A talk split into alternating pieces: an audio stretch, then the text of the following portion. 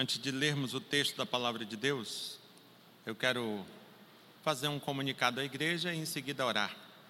Quero informar a igreja que a irmã Elisângela Cardoso pediu a sua restauração com a comunhão com a igreja e foi ouvida pelo conselho e nós estamos comunicando que ela está em plena comunhão com a igreja. Amém? Vamos orar pela nossa irmã Elisângela Cardoso. Ela está ali sorrindo, me olhando. Deus abençoe você, minha irmã. Deus seja contigo. Vamos orar.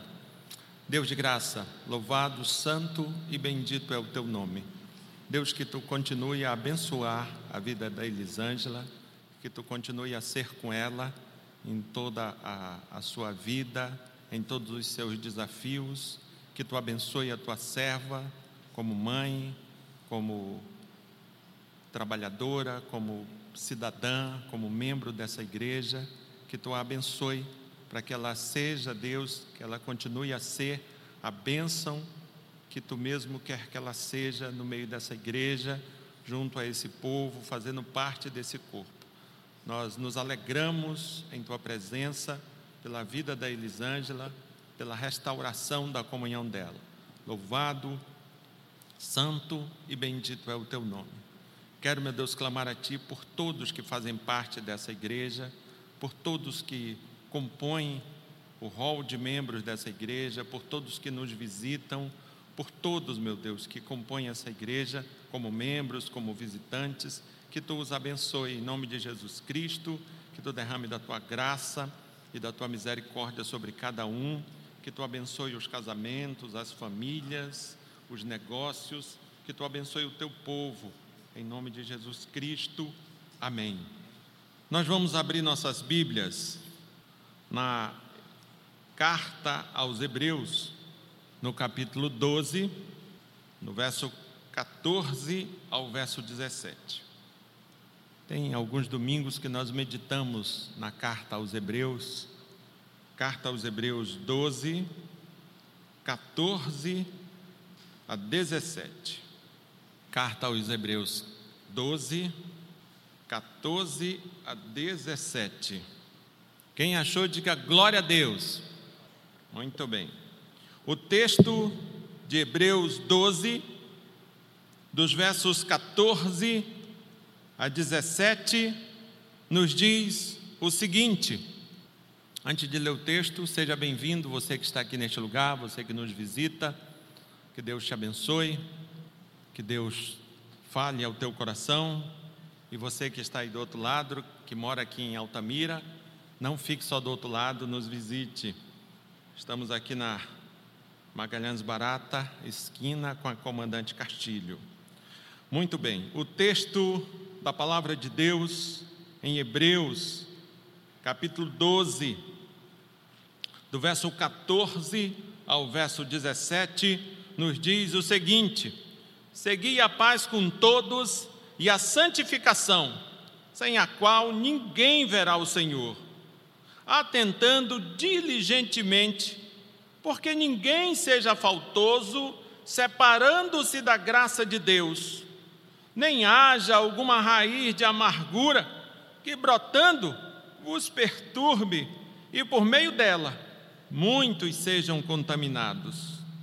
Nem haja algum impuro ou profano, como, como foi Esaú, o qual por um repasto vendeu o seu direito de primogenitura.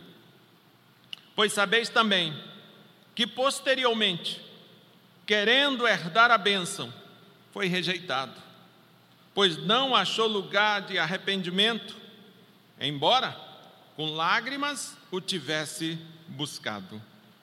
Vamos orar ao nosso Deus. Deus, muito obrigado pela tua palavra que foi lida, obrigado pelo acesso que temos à tua palavra. Meu Deus, que tu nos abençoe, para que não seja um discurso a ser feito aqui neste lugar, nesta noite, mas que de fato seja a exposição da tua palavra.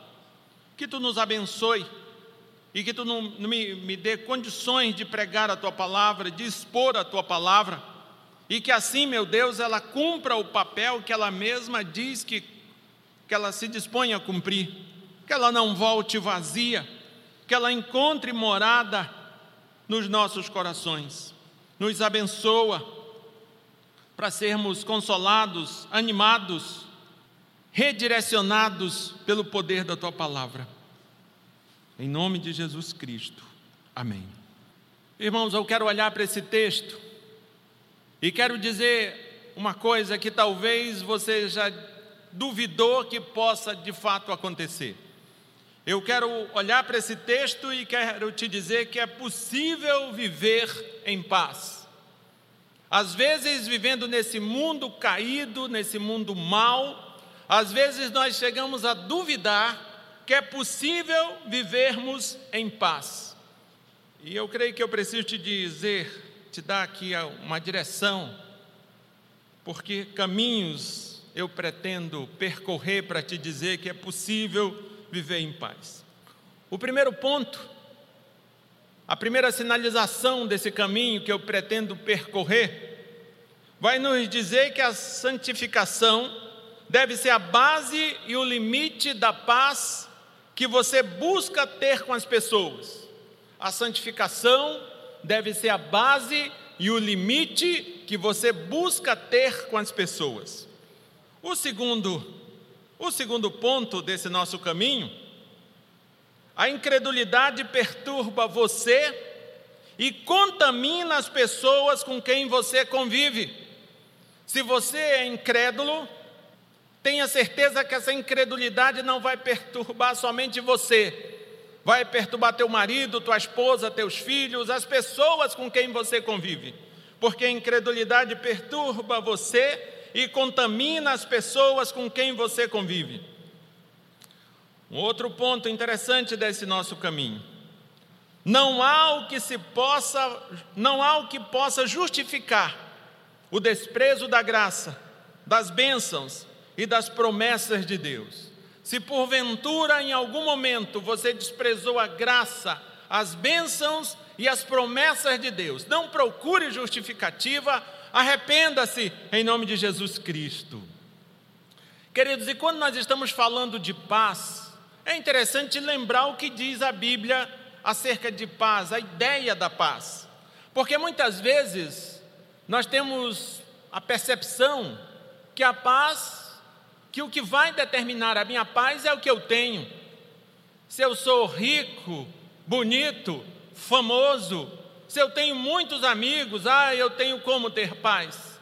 Quem sabe em algum momento, no momento de luta e dificuldade, você já ficou pensando: ah, se eu tivesse mais dinheiro, ah, se eu tivesse mais isso, mais aquilo, outro, eu teria paz. E eu quero te dizer que, do ponto de vista bíblico, a paz não é determinada por aquilo que temos, não é determinada pela circunstância que estamos vivendo e se nós formos honestos e olharmos com cuidado para a história, nós também veremos que a paz não é determinada por aquilo que as pessoas têm. Não sei se você já foi no cinema assistir o filme do Elvis. Eu não fui ainda não, mas pretendo ir. E você vai ver que ele tinha muitas coisas que você talvez deseje, deseje ter. Mas eu digo para você, mesmo não tendo assistido o filme ainda, mas conhecendo um pouco da história, que ele não tinha paz. Então veja, a paz não depende daquilo que você tem, mas depende de quem, a quem, em quem você está conectado. Eu digo que a paz tem, é uma questão de conexão. Paulo, por exemplo, estava preso, e ali na carta aos Filipenses, ele está preso numa masmorra romana. Ele diz: Alegrai-vos, outra vez digo: alegrai-vos no Senhor.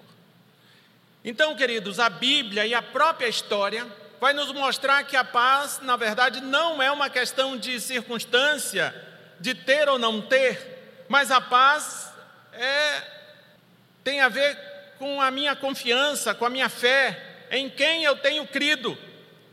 E a gente até canta, não é verdade? Essa paz que eu sinto em minha alma. Vou parar por aqui para você não correr. E a sequência da música vai dizendo que não é porque tudo em mim vai bem, é porque eu louvo ao meu Senhor. Então, queridos, a questão da paz é uma questão de, de conexão com Deus. E você vai olhar ainda que a paz, na verdade, não é a ausência de guerra, de tempestade, é, na verdade, o senso da presença protetora de Deus em meio à tempestade. Eu digo para você que, mesmo na cova dos leões, lá naquele buraco onde Daniel foi jogado, e ele foi jogado ali não com outro intuito, senão virar ração, comida de leões. Eu digo para você que ainda assim ele tinha paz. Tinha paz não por conta de estar onde está, ele tinha paz porque o senso da plena confiança em Deus era presente na vida dele. Queridos, e quando nós olhamos para o texto aos Hebreus, se você tem acompanhado as nossas exposições, você vai ver que quando eu comecei a olhar para o capítulo 12 de Hebreus, eu disse, e eu creio que você concordou comigo, porque alguns disseram amém, eu disse que é possível vencer o desânimo. E agora eu estou te dizendo que é possível viver em paz. Mas veja, antes de eu te dizer que é possível viver em paz, domingo passado, eu te disse que nós somos filhos de Deus. Veja só, se eu estiver certo nas minhas exposições, entre a certeza, a convicção que é possível vencer o desânimo, e a certeza, a convicção que é possível viver em paz, está a realidade, está o fato que somos filhos de Deus. O que faz com que vençamos o desânimo, o que faz com que de fato vivamos em paz, é a certeza que somos filhos de Deus. E por isso, queridos, eu quero olhar para esse texto e quero te relembrar, em breves palavras, a circunstância, a situação, o momento difícil que esses, autor, que esses destinatários da carta aos Hebreus viviam. Eles estavam sendo perseguidos, eram vítimas da diáspora, da dispersão, eles fugiam para salvar suas próprias vidas. Eram perseguidos pelos seus patrícios, pelos seus conterrâneos, eram perseguidos pelos romanos. A perseguição era de dentro, era dentro e fora. Eles eram perseguidos em todos, em, em todas as áreas da vida dele, na, no, no, que diz respeito à vida social e à vida religiosa, à vida familiar, eles sofriam perseguições em todos os aspectos de suas vidas.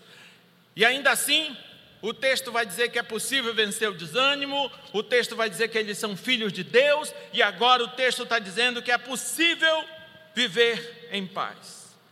E aí nós precisamos perguntar Quais as orientações que esse texto nos dá se quisermos viver em paz?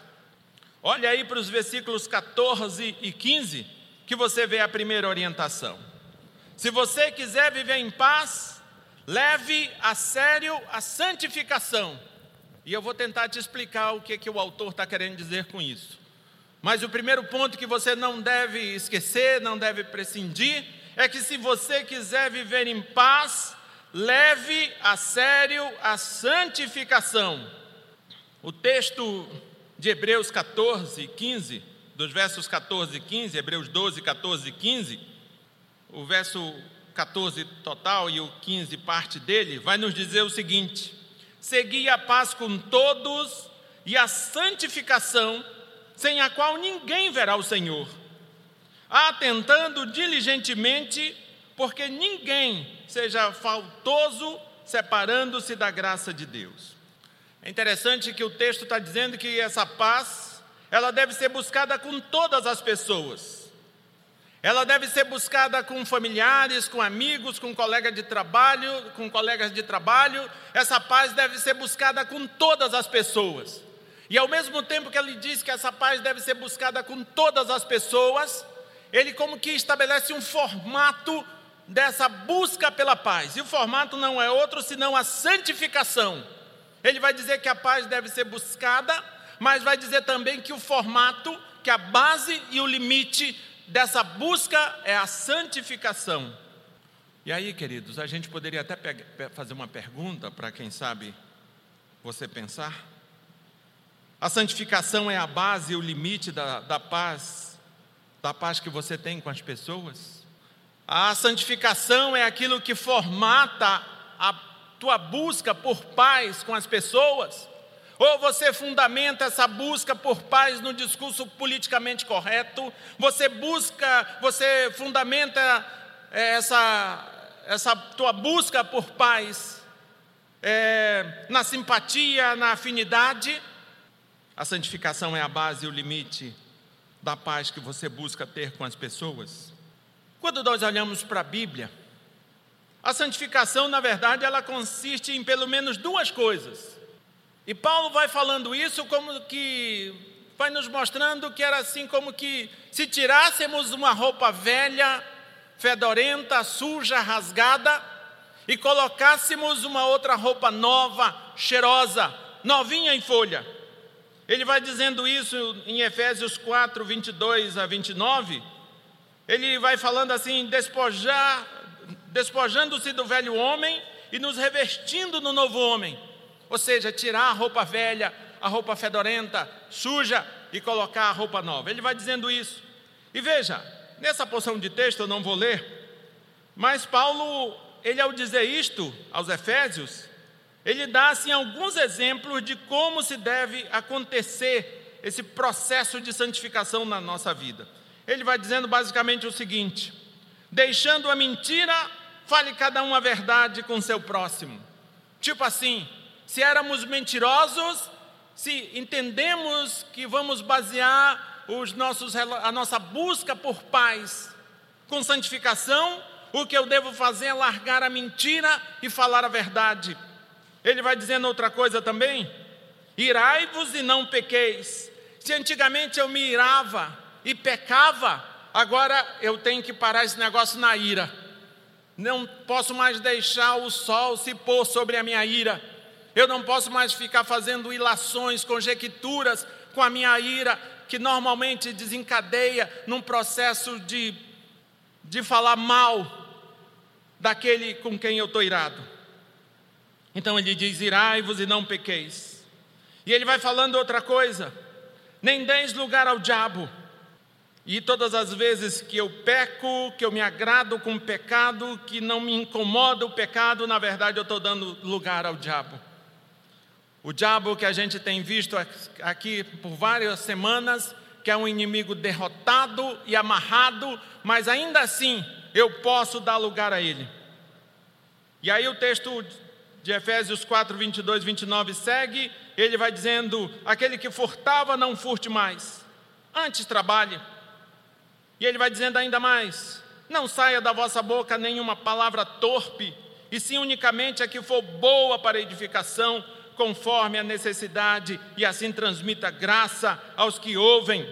Queridos, aqui ele nos deu um exemplo de como tirar essa velha roupa e vestir a nova velha roupa. São hábitos, são comportamentos e atitudes que precisam ser reorientados, reordenados a partir da fé que você passou a ter em Cristo Jesus. O nome disso é santificação. Mas tem algumas coisas que, que nós precisamos ainda falar quando estamos falando de santificação. E antes de eu te falar, eu quero te fazer mais uma pergunta, quem sabe para você refletir. Desde o dia da tua conversão até hoje, alguma coisa já mudou na tua vida? Ou você continua o mesmo? Alguém que te encontrou lá pelos anos da tua conversão e se voltar a te encontrar hoje, consegue perceber alguma mudança? Ou esse alguém vai chegar para você e vai dizer: nada mudou? Tudo permanece como dantes no quartel de Abrantes. Houve alguma mudança? Queridos, quando estamos falando de santificação, estamos falando de um processo que tem início a partir da regeneração. A partir do momento que você foi regenerado por Deus em Cristo Jesus, tenha certeza que a partir deste momento, desse exato momento, teve início na tua vida um processo de santificação. E sabe quando é que vai ser concluído? Ah, quando você completar 59 anos e 11 meses. Não, só vai ser concluído quando você morrer. Em todo o tempo da nossa vida, esse processo se estende. Ele teve início no dia da tua regeneração e só terá fim no dia da tua morte. Queridos, quando estamos falando quando estamos falando de santificação, estamos falando também daquilo que garante que não haverá frustração. Porque sem santificação ninguém verá a Deus, ou seja, só haverá bom êxito em todo o teu esforço para ser bom no que é e faz, se você levar a sério a santificação. E às vezes nós somos crentes, estamos caminhando na fé, mas a nossa realidade é a frustração. E eu pergunto: será que as tuas frustrações não, tem, não se devem ao fato de você não levar a sério a santificação? Será que o fato de sermos tão frustrados não se deve ao fato de não levarmos a sério a santificação? O texto de Hebreus ainda diz: atentando diligentemente, porque ninguém seja faltoso, separando-se da graça de Deus. Veja, quando falamos de santificação, estamos falando ainda do cuidado diligente de valorizarmos e usufruirmos a graça de Deus. Se você quer viver em paz, usufruindo da graça de Deus, leve a sério em todo tempo e lugar a santificação. É em todo tempo e lugar precisamos levar a sério a santificação. Segundo ponto, queridos, se nós quisermos viver em paz. Primeiro, leve a sério a santificação. Depois, se você quer viver em paz, tenha cuidado com a amargura. E às vezes a gente acha que o texto está falando de alguma coisa, assim, de, de uma ira, de uma mágoa que eu fiquei de algum, de alguém. E o texto está falando de algo que vai além disso. O verso 15 do capítulo 12, parte B, vai dizendo assim: Nem haja alguma raiz de amargura que brotando vos perturbe, e por meio dela muitos sejam contaminados. Nós precisamos entender do que, que o autor aos Hebreus está falando, o que, que ele quer dizer com esse negócio raiz de amargura. Queridos, a raiz, aqui a raiz de amargura, é um veneno que contamina um indivíduo e que serve de canal para que o pecado se espalhe entre o povo como uma erva daninha. O texto diz que ele vai brotando, vai brotando, ninguém plantou. Eu lembro que lá na casa do meu avô, lá na rua Floriano Peixoto, lá em Castanhal. Nascia sem ninguém plantar chicória. Era um mato que nascia no quintal do meu avô, chicória. Mas o texto está falando não de chicória, ele está falando de amargura que brota. E não brota no quintal do meu avô, brota na nossa vida. Queridos, a raiz aqui de amargura é um veneno que contamina um indivíduo e que serve de canal para que o pecado se espalhe entre o povo como erva daninha. É interessante que quando a gente olha o que Calvino diz sobre esse texto, Calvino diz não ter a menor dúvida de que o autor aos Hebreus está se referindo à passagem de Deuteronômio 29, 18.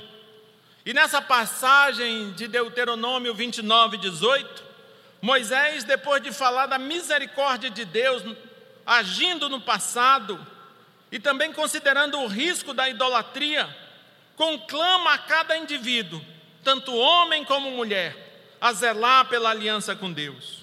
Você vai ver que nesse contexto Moisés utilizou a figura da erva daninha, isto é, a raiz amarga e venenosa, para ilustrar o risco da idolatria em conexão com a apostasia, o afastamento de Deus, considerando a prática dos povos onde o povo passaria a morar.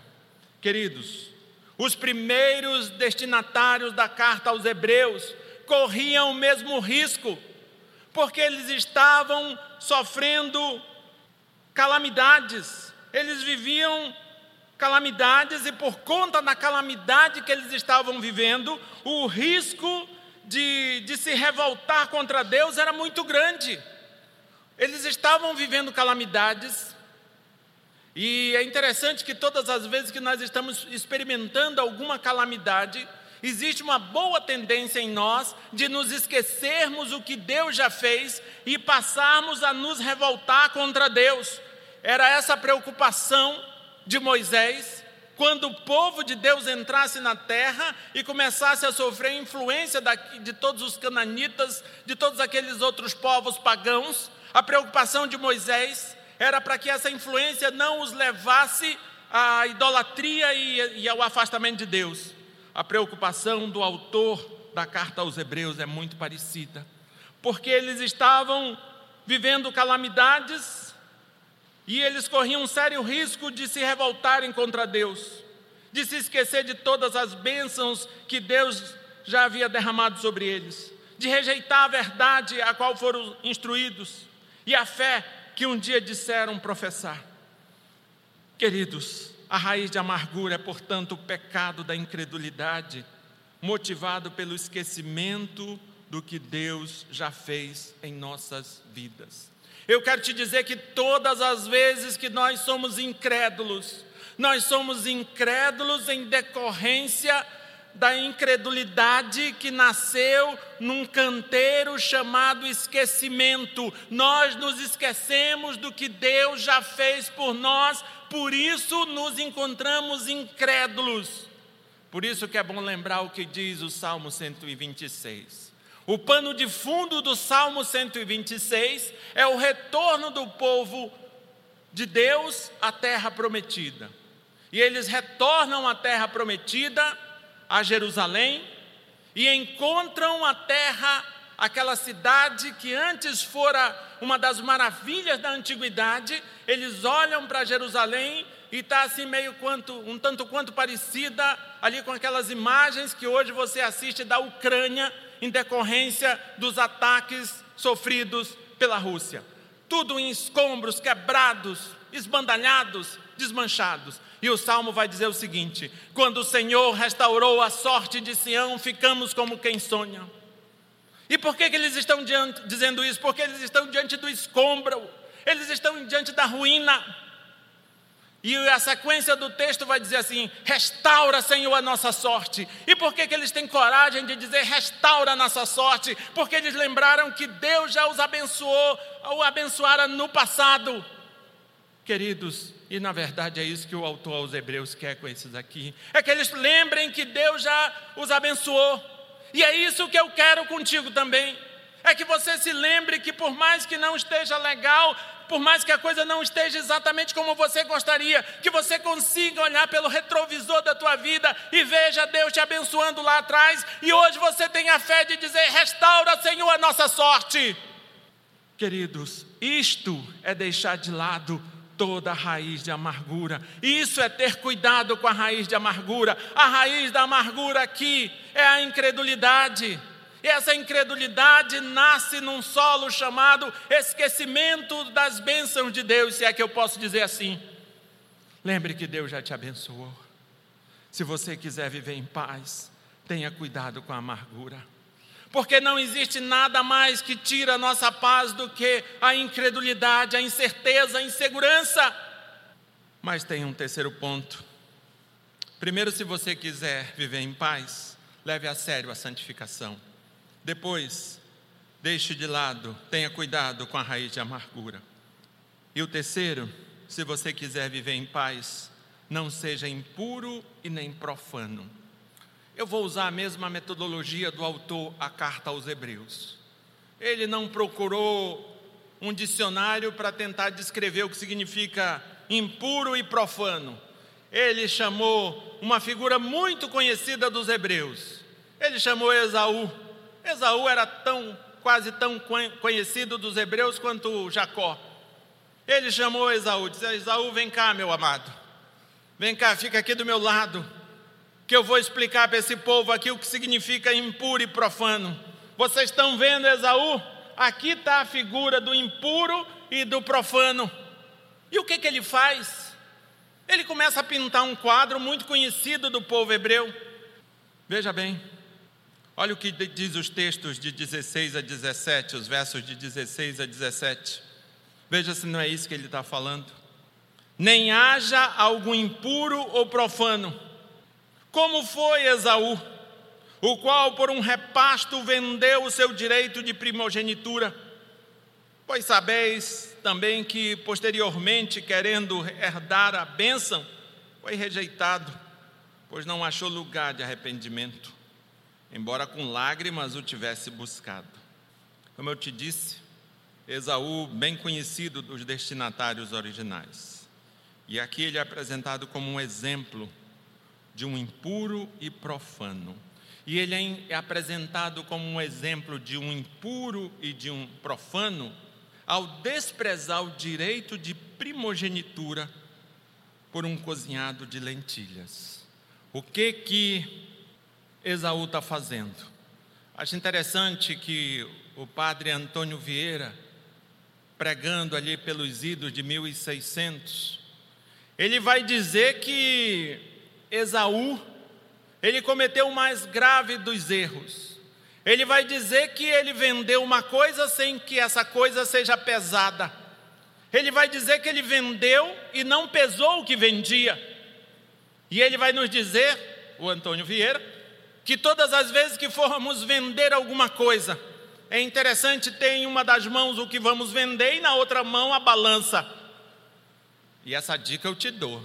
Todas as vezes que você for vender alguma coisa, pese o que está sendo vendido. E esse é o nosso grande problema. Nós não costumamos pesar as grandes coisas que às vezes vendemos por ninharia. Não é assim que um homem casado decide adulterar? Será que ele pesou todo o risco que ele está correndo? Não é assim que um funcionário público decide ser corrupto? Será que ele pesou tudo o que ele está fazendo? E por aí vai.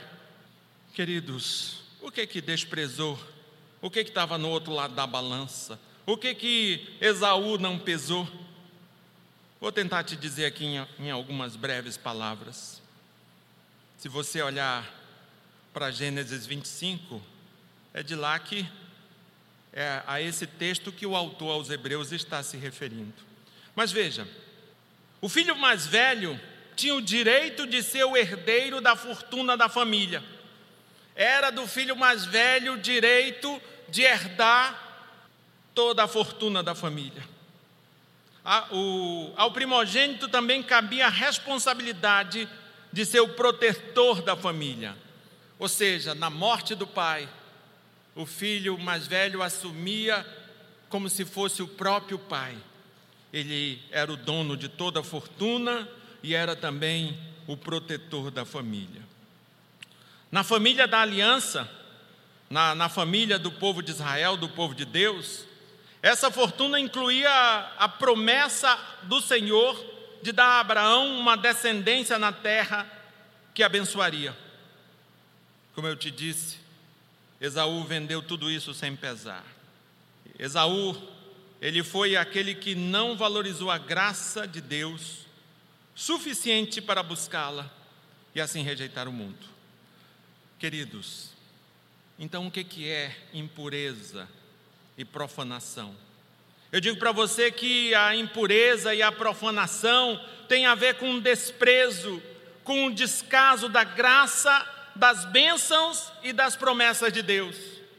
Nesse caso, nós corremos o risco de sermos impuros e profanos. A partir do momento que a gente despreza a graça, as bênçãos e as promessas de Deus, na verdade nós estamos agindo como agiu Esaú, somos impuros e profanos. E é interessante, queridos, que o autor ele vai falar Olha só o que ele diz.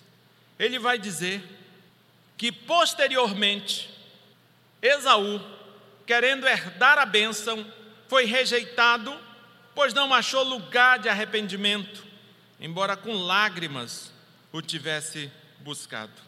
Eu preciso te dizer que o autor a carta da carta aos Hebreus, ele não está falando de perda de salvação, ele também não está estabelecendo aqui uma, uma doutrina, uma regra, que diz que, que de forma alguma haverá lugar para o arrependimento para quem em algum momento despreza a graça, as bênçãos e as promessas de Deus. Ele não está dizendo isso.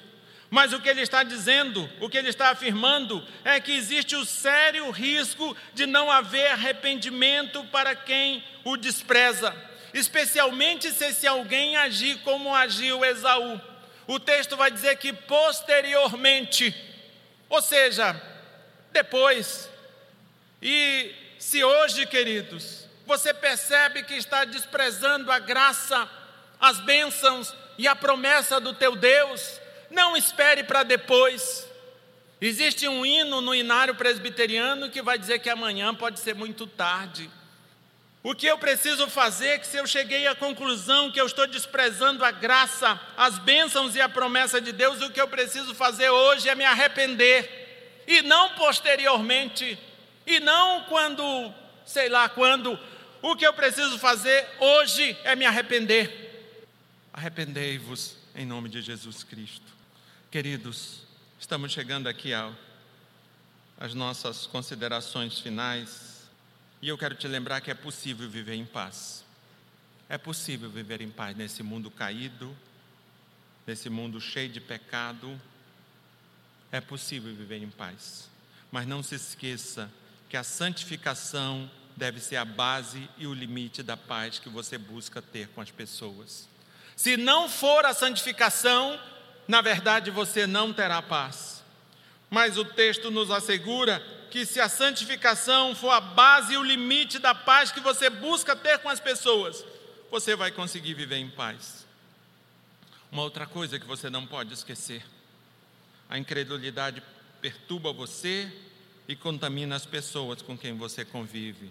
Por isso, tenha cuidado com a incredulidade. A incredulidade incomoda muita gente. Tem até uma musiquinha que canta, né? não com a incredulidade, mas se não me engano é um elefante. Mas aqui é muito mais grave do que um elefante, que é a incredulidade que perturba a mim e todas as pessoas com quem eu convivo. O que eu devo fazer com a incredulidade? Largar de lado.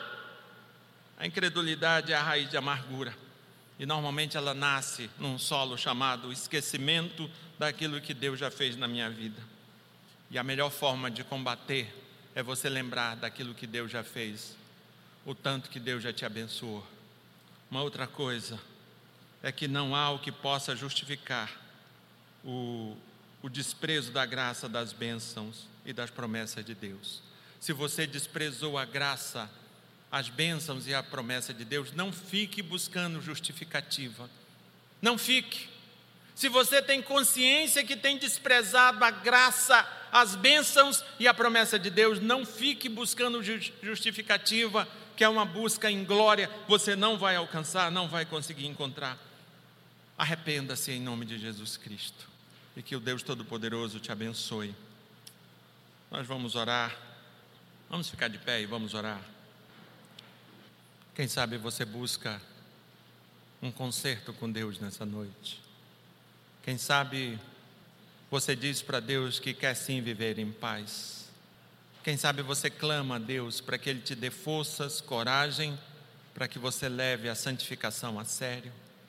Quem sabe você clama a Deus para que você tenha coragem de ter cuidado com toda a raiz de amargura que tem brotado na tua mente, no teu coração. Quem sabe você desiste de procurar justificativa por ter desprezado a graça, a bênção e as promessas de Deus. Quem sabe você desiste de buscar justificativas e tão somente se arrepende em nome de Jesus Cristo. Deus Todo-Poderoso, nós estamos em Tua presença. A Tua palavra, meu Deus, nesta noite nos disse que é possível vivermos em paz, mas nos diz também que para vivermos em paz, temos que levar a sério a santificação, temos que levar a sério a necessidade de pautar o nosso comportamento e atitudes, não pelo velho homem, mas pelo novo homem, por nosso Senhor Jesus Cristo. Falou também, meu Deus, da necessidade de nós termos cuidado com a incredulidade, a incredulidade em decorrência do meu esquecimento daquilo que Deus já fez na minha vida. Me falou ainda que não vale a pena eu ficar procurando justificativas para o meu pecado, o pecado de ter desprezado a graça, as bênçãos e as promessas de Deus. Me exortou para que eu busque arrependimento. Ah, meu Deus, que tu visite o teu povo, tu, meu Senhor, que inspirou a escritura dessa palavra e que eu creio iluminou a pregação da tua palavra, tu mesmo, esse mesmo Espírito, visite essas pessoas e diga aí no coração delas, para que elas não tenham dúvidas, que é possível viver em paz. Mas é fundamental levarmos a sério a santificação, a mudança de vida. É fundamental sermos novas criaturas. É fundamental não sermos incrédulos. É fundamental termos fé porque sem fé jamais veremos a Deus. Sem fé, toda nossa religiosidade é inútil, tudo de bom que procuramos fazer é inútil. Sem fé, o que sobra para nós é desilusão e frustração. Meu Deus, não permita que continuemos na empreitada de buscar, de eleger, de construir justificativas para o nosso mal, para o nosso pecado que a gente confesse em nome de Jesus Cristo. Nos abençoa, meu Deus, para que verdadeiramente possamos sair daqui deste lugar crendo que é possível vivermos em paz e que o amor de Deus, o Pai, a graça do Senhor Jesus Cristo e a comunhão com o Espírito Santo estejam sobre todos nós e permaneçam para todos